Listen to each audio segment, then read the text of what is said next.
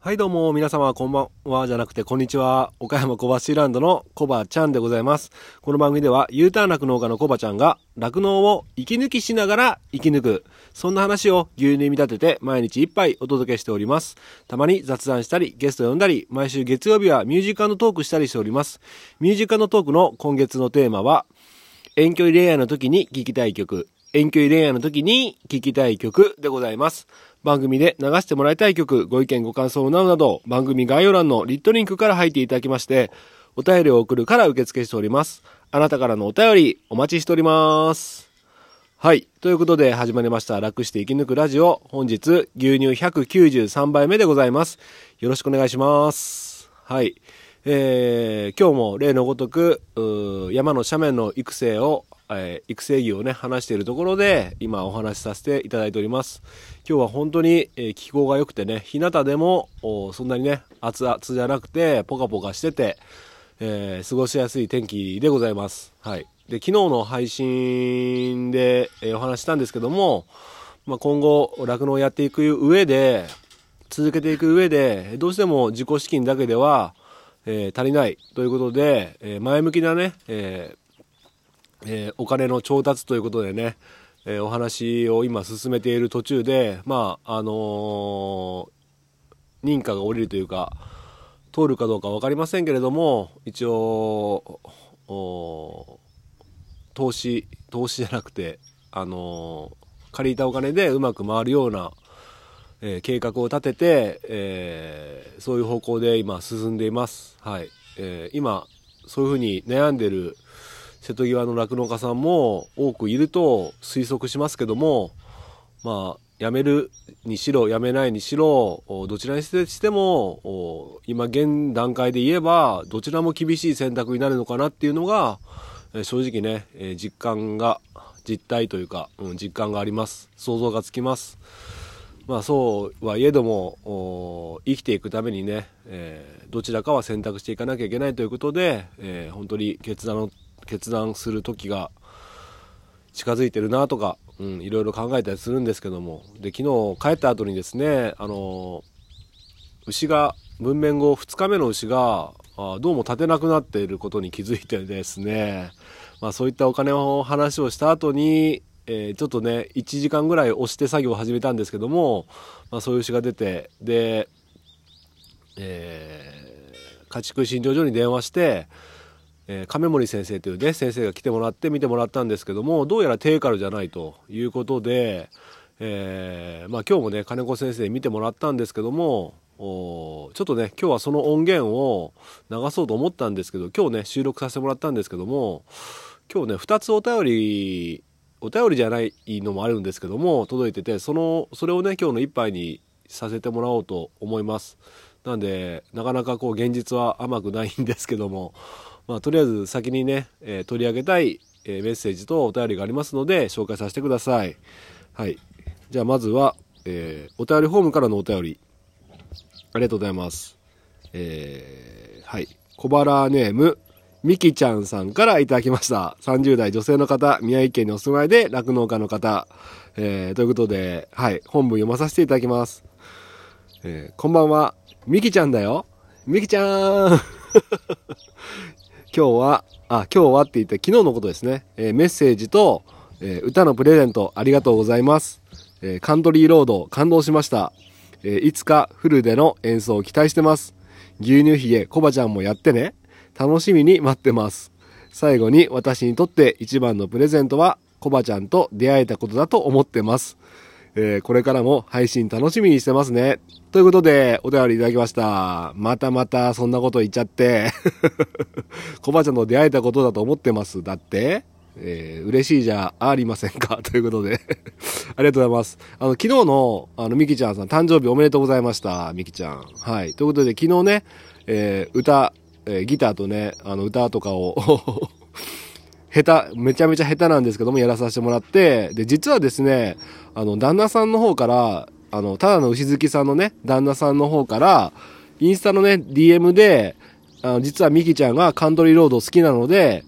あの、もしよかったら弾いてあげてもらえませんかっていうね、メッセージが届いてました。で、僕弾いたことなくて、で、親切にね、超初心者用の YouTube の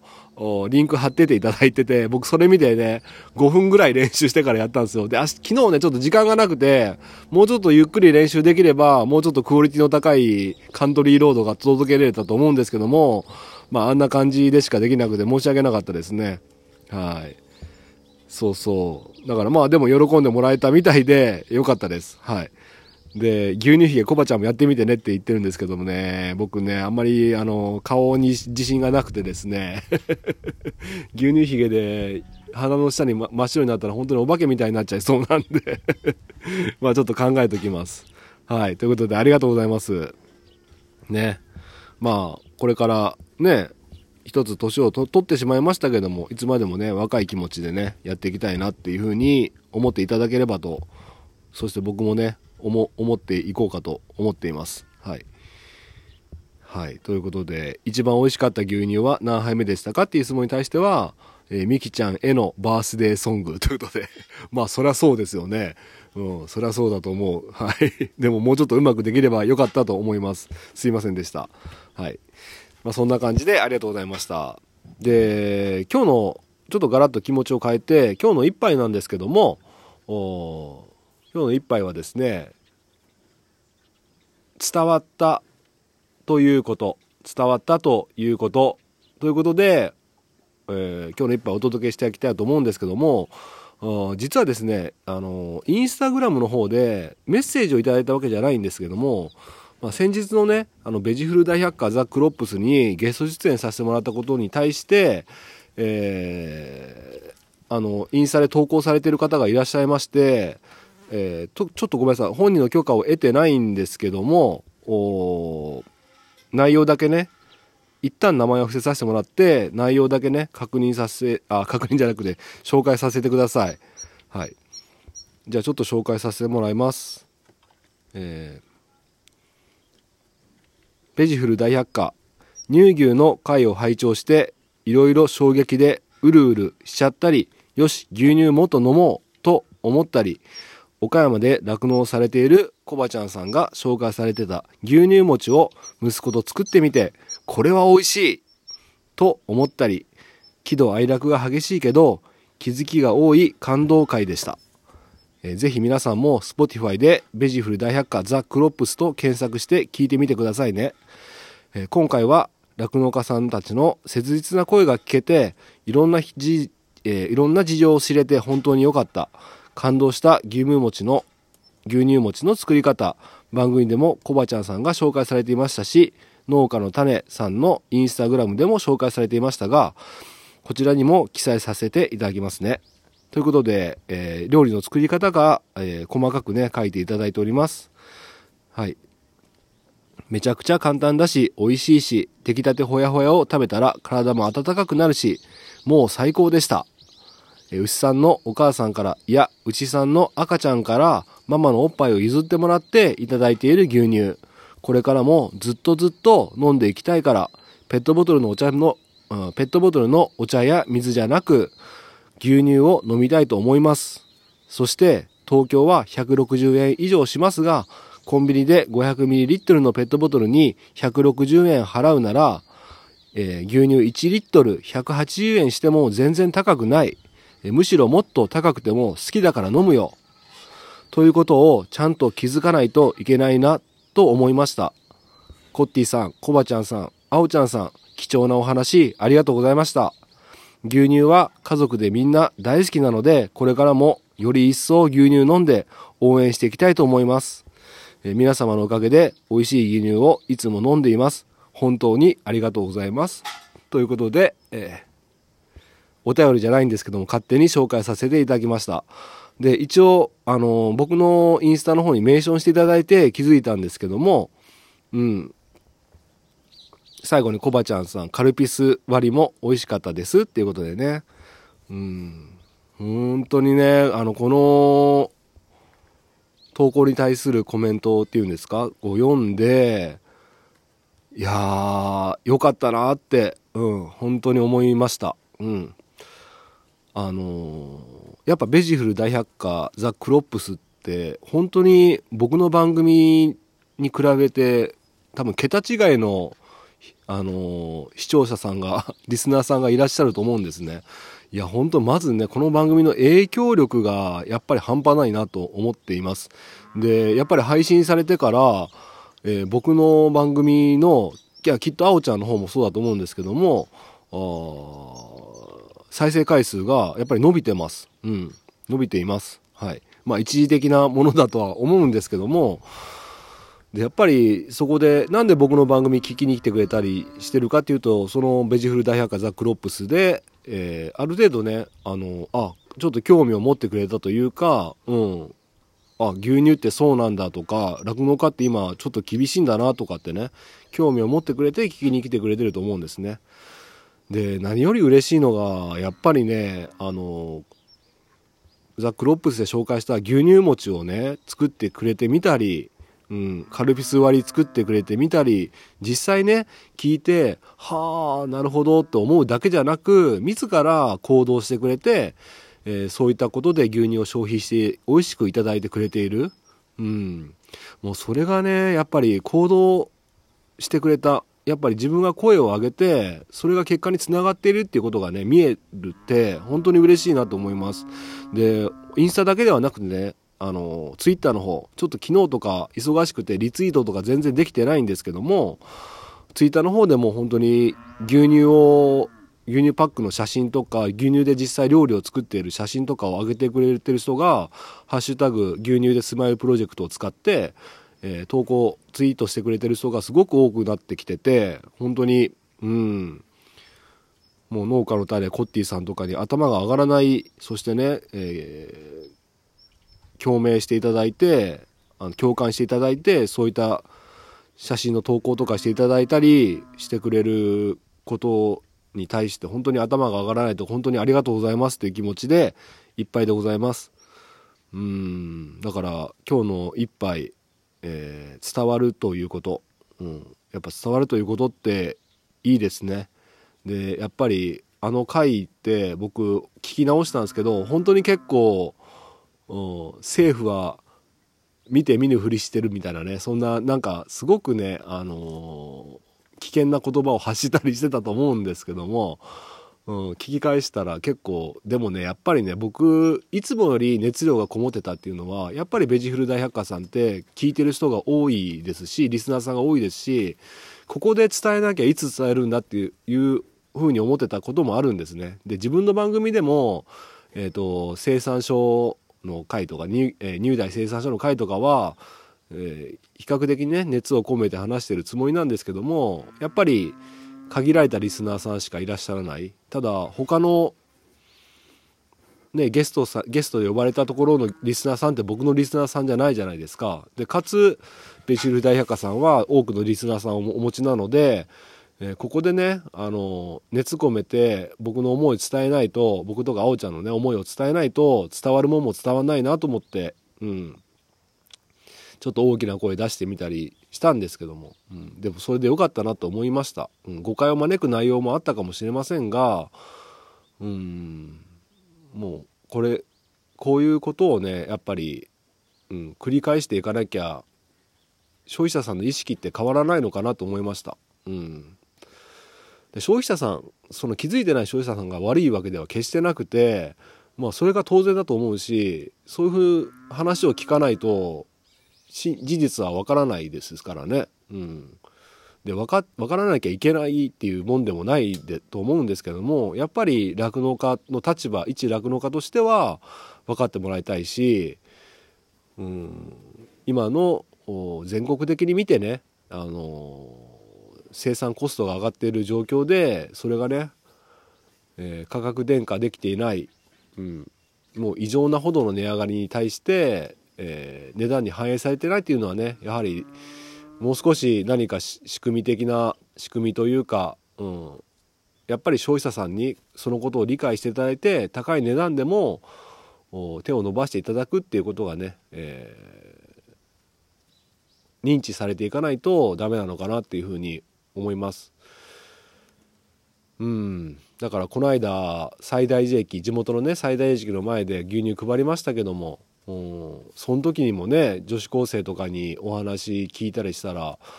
えー、11月から牛乳の値段が上がるってことも知らないし酪農家が今大変な立場に置かれてるってことも知らないし、うん、知らない人の方が多分きっと多いんですよね。だからもっともっとねあのいろんな角度から声を上げていかなきゃいけないのかなって思います。うんまあ番組やってるとねいろんな声が入ってくるから僕も正直迷う部分はあるんですけど、うん、まあ忖度しすぎたらね何も言えなくなって黙っちゃうんでやっぱり僕一酪農家としての僕の意見を中心にね発信していければいいのかなっていうふうに思います、うん、だから本当に今は本当に牛乳を今まで以上に1杯多く飲んでもらいたい、うん、そして酪農、えー、家自身が生き残るためには、えー、来年の入荷交渉で酪農家が納得できる入荷になって消費者さんも高くなっても納得して買っていただける状況にしていかなきゃいけないなと思います。これは牛乳に限らず野菜とかお米とか卵とか、うん、他にもいろいろありますけれども一次産業を生み出すもの一次産業者が努力してる結果がちゃんとリターンとして返ってくる、うん、そのことをちゃんとね消費者さんにも理解していただいてちゃんとした価格を支払っていただくっていうことはね本当にこれから大事になっていくなと思います。うん、もう生産性を生産性を追いつ追い求めて効率化ばっか図っているとやっぱり僕すごくそのことに対しても違和感を感じてて確かにうん、お金を稼がなきゃいけないから生産性を求めて効率化を求めてってやらなきゃいけない部分はあるんですけどそれにはやっぱ犠牲が伴ってて、うん、牛の気持ちを考えれてない、うん、鶏もそう。豚もそう。まあ生き物を相手にしてるから相手もやっぱり生き物なわけで「ほらほら牛乳出せこら」ってね。まあそういうふうなことをやってる農家さんいないと思いますけども、まあ、そうやっていっぱい牛乳を出していただかないと牛乳あの儲かっていけないっていうねなんかちょっとずれた方向に進んでるなっていうね違和感は感じるんですよね。それこそギガメガファームとかね何千頭って買ってね確かに生産性はいいし効率もいいからそっちの方が儲かるかもしれませんが果たしてそれでいいのかっていうねハテナマークは正直僕持ってます。うんだから僕みたいな小さな酪農家が、え、いろんなね多様性を持って全国に点在するっていうのがねやっぱり理想かなっていうふうには思ってますね。地域の産業を支える意味でもね。うん。まあそんな感じで取りまとめがなかったんですけども本当にねえー、みきちゃんといいね、この今回のインスタのお便りといい、あの、もし、ちょっと本人さんに連絡させてもらって、よければ僕の方でもメーションさせてもらいますので、ストーリーズの方とかね、えー、確認してもらえればと思います。本当にありがとうございます。はい。えー、そんな感じで本当にねお子さんが牛乳餅食べてて本当にグーってやっててね美味しそうな美味しいよっていうね表情をしていただいてて本当に素敵な写真とともにこういったね投稿をしていただいている方がいらっしゃいましたので紹介させていただきましたはいそんな感じで今日はこの辺で終わりたいと思います今日の一杯お味の方はいかがでしたか？お口に合いましたらまた飲みに来てくださいこの番組は牛と人との心をつなぐ岡山小橋ランドの提供でお届けしました。それではまた明日。バイバイ。あ、そうだ。あの、最後にお知らせがあります。あの、来たる11月3日、えー、東京の方で、東京の豊洲で、あおちゃんの、イベント、名前何でしたっけ？また名前忘れちゃった えー、理解醸成活動の一環で、あおちゃんの方で豊洲でね、イベントがあるということで、それをぜひ言ってもらいたいのと、ごめんなさい、これまた明日言います。私ちゃんと名前を調べて言いますけども、と、と、僕の岡山の方で、岡山ミルクフェアっていうのがね、あります。なので、そちらの方も、顔出していただければ、非常に嬉しく思います。えっ、ー、とちょっと待ってくださいね。何日だっ確か10時から15時まででしたね。岡山ミルクフェア。あの疑似乳搾り体験とかあのー、戦隊もののえっ、ー、とちゃんと調べてからよくすごかったな。えっ、と戦隊もののショーとかありますのであアンパンマンショーだ。戦隊ものじゃなくてアンパンマンショーとかね。大型トラクターで記念撮影とかあるので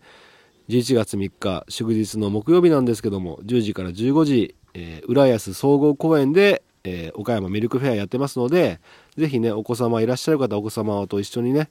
あとカップルの方とかね彼女と彼氏と一緒に、えー、来ていただければ、えー、僕もいますのでね僕多分大型トラクターで記念撮影のあたりにいますのでもしね楽して生き抜くラジオ聞きましたって言ってね僕に声かけてくれてくれる方ステッカー10枚持っていきますんで、えー、声かけてください。まあ、あの最大寺駅で牛乳配った時と同様におそらく来ないと思うんですけども、うん、ちょっとほんの少し期待してます。よろしくお願いします。ということで東京の方の豊洲の方でのねイベントの方もよろしくお願いします。そんな感じで終わります。それではさようなら。